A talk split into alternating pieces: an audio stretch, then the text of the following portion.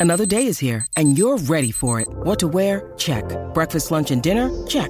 Planning for what's next and how to save for it? That's where Bank of America can help. For your financial to dos, Bank of America has experts ready to help get you closer to your goals. Get started at one of our local financial centers or 24-7 in our mobile banking app. Find a location near you at bankofamerica.com slash talk to us. What would you like the power to do? Mobile banking requires downloading the app and is only available for select devices. Message and data rates may apply. Bank of America and a member FDIC. Durante la madrugada del 25 de febrero de 1895, el inventor norteamericano Elias Howe sufrió una extraña pesadilla.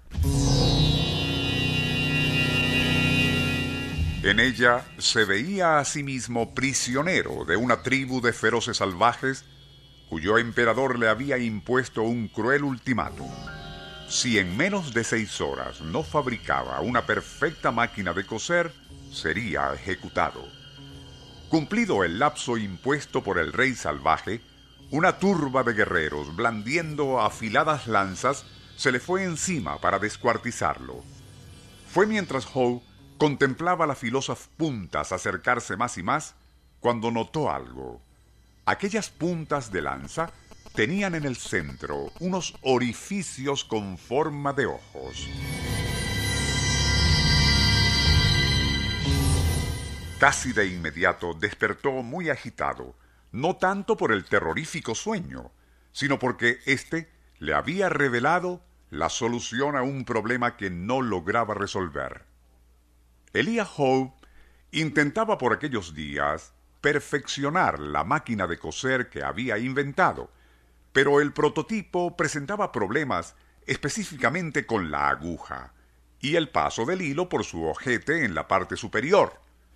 Pero aquella pesadilla le hizo comprender que la aguja en su máquina de coser debía tener el ojete por donde pasaba el hilo lo más cercano posible a la punta y no en el medio o arriba. Procedió a hacerlo así y la máquina funcionó correctamente. Su propio subconsciente creativo, a través de un sueño, le había brindado la solución.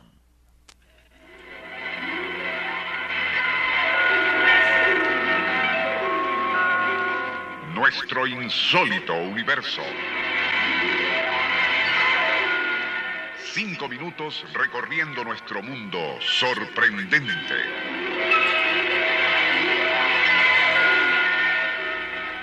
El relato del inicio, rigurosamente auténtico, lo documentó el biógrafo Herbert Greenhouse en su libro Un salto al futuro, donde se cita otro caso de cómo nuestra inteligencia precognitiva, a través del sueño, puede indicarnos la solución a un problema. James Watt, inventor de la máquina a vapor, tenía además una fábrica de municiones para escopeta. Pero el procedimiento para elaborar las diminutas esferas era lento y pesado, ya que requería cortar el metal en trocitos para luego darle su forma redonda limándolos a mano.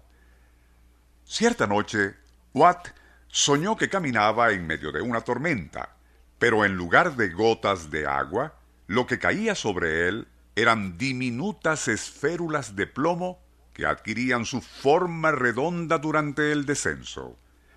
Al despertar, el inventor decidió llevar varias barras de plomo a un campanario vecino a su casa con la idea de, una vez en lo alto, derretirlas e inmediatamente lanzar aquel plomo aún en estado líquido hacia un gran recipiente que previamente había colocado abajo.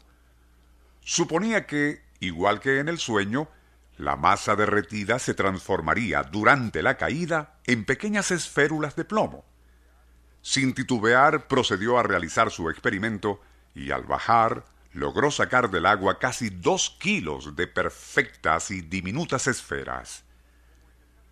Como en el caso relatado al inicio, su propio subconsciente le había indicado a través del sueño una solución. ¿Es lo anterior rigurosamente auténtico, una facultad que sólo poseen seres de mentes privilegiadas? No necesariamente.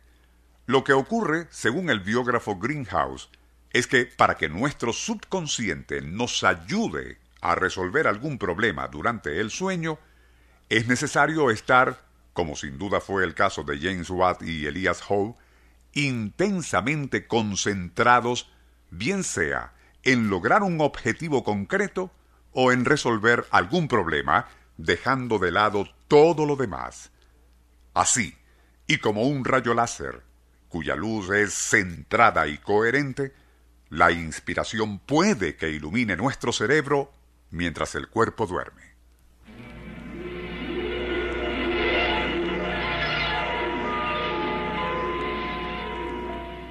Nuestro insólito universo. Email insólitouniverso.hotmail.com Libreto y dirección Rafael Silva. Operador Francisco Enrique Mijares. Les narró Porfirio Torres.